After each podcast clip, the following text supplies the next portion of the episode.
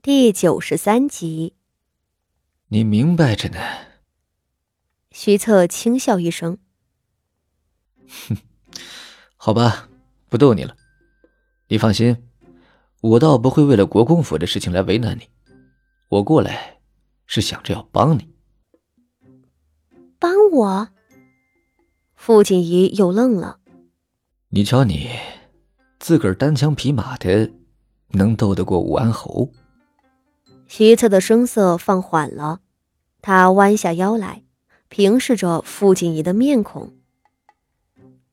庶出的身份，父母长辈都不看重，为得到家中长辈的喜欢，居然连断臂这样的招数都要用。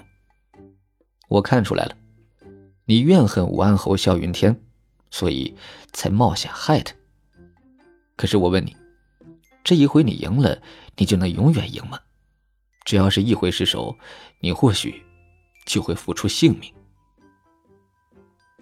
傅锦仪定定的睁着眼睛，一句话都说不出。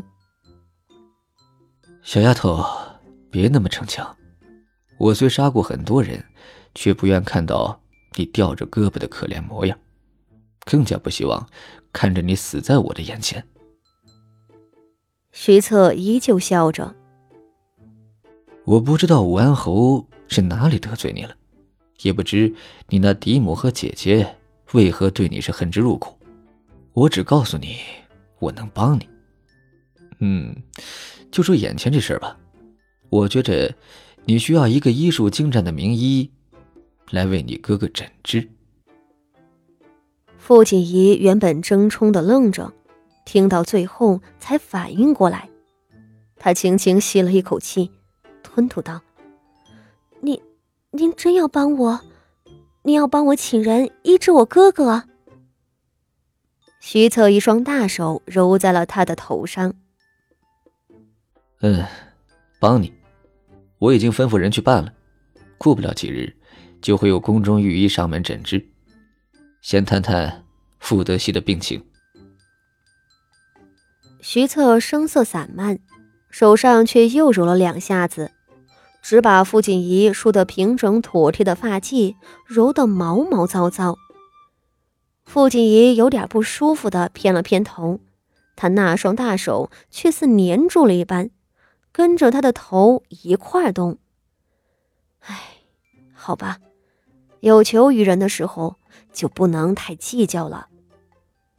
他忍着头上的不适，咬唇道：“许大人，您能这样做，我不知如何报答。你有什么事儿，尽管吩咐我吧。”徐策手上的动作停了，他抬眼看着傅锦仪，忍不住又笑了。吩咐？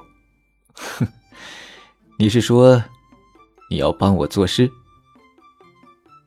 那是当然。傅锦仪这回不怕了。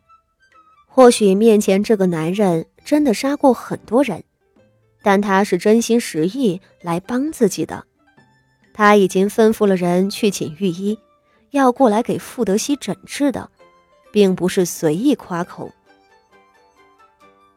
您不会平白无故的帮我，一定是有什么事情需要我去做。我知道。天底下没有白得的好处。傅锦衣眨巴着清亮的眼睛。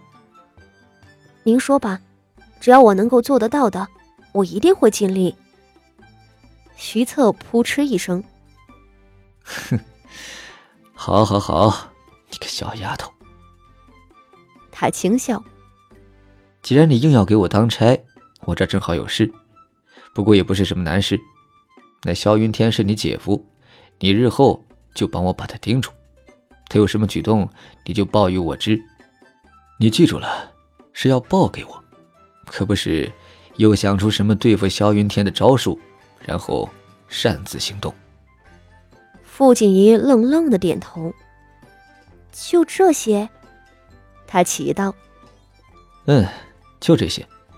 这事儿，别人办还办不成呢。你是武安侯夫人的亲妹妹。平日里也见得多。徐策说着，按了按他的肩膀。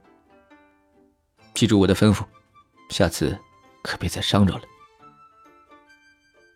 傅锦仪抿着唇看着他，听见了没？徐策摇晃他，声色有些严厉。傅锦仪连忙点头，徐策这才笑了，转身道：“快回去吧，你家中长辈啊，怕是要遣人出来寻你了。”说着，徐策飞身闪入杨树林子，片刻走得不见影儿了。父亲一愣了半晌。还是身边的孙显荣家的上来叫，方才回过了神。他猛地吸了一口气，心里更是跳得厉害了。这徐将军怎么就找上了自己呢？面对一个黑脸、恶名在外的将军，他自然会怕。只是徐策帮傅德熙请御医的事情，实在出乎他的预料。就是想要让他做个眼线，帮忙盯着萧云天吗？这么简单的事情，或许真的是老天在帮他。威名在外的徐大将军肯对他伸出橄榄枝，却并不要求太多的回报。宫里的御医，眼下最迫切的事情就是治好希儿的脑伤。若能请御医进府诊治。那可是求之不得的机会啊！傅锦仪觉得自己有些看不透这个徐策，不过没有关系，人家是真的在帮他。姑娘，姑娘。孙显荣家的神色焦虑道：“咱们快回去吧，方才那徐大将军可把我吓死了，那是正二品的京城指挥使。”当初在淮南平寇，杀了成千上万的人，姑娘，您可是被他吓着了吧？孙显荣家的是真心害怕，这徐大将军堂堂指挥使，竟一个人从杨树林里冲了出来，揪着自家姑娘不放。这么个视人命为草芥的大将军，一言不合把八姑娘咔嚓了，怕也是有的。傅锦仪倒是浅浅的笑了。我没事，你不用担心。他轻轻道：“你看，有一句话叫做‘人不可貌相’。徐大将军模样令人敬畏，传言里又说他杀了很多人，脾气也暴躁。但事实上，徐大将军才是帮我的人，反倒是有些看着面善的人。”实则却是真正的恶徒，你说是不是这个理儿？孙显荣家的讪讪笑道：“ 是，姑娘的见识是奴婢不如的。您快回去吧，待久了，那徐大将军又回来看见了咱们，可就不妙了。”他说着，一臂扯着傅锦仪的胳膊，傅锦仪笑而不语。顺着回了景和院。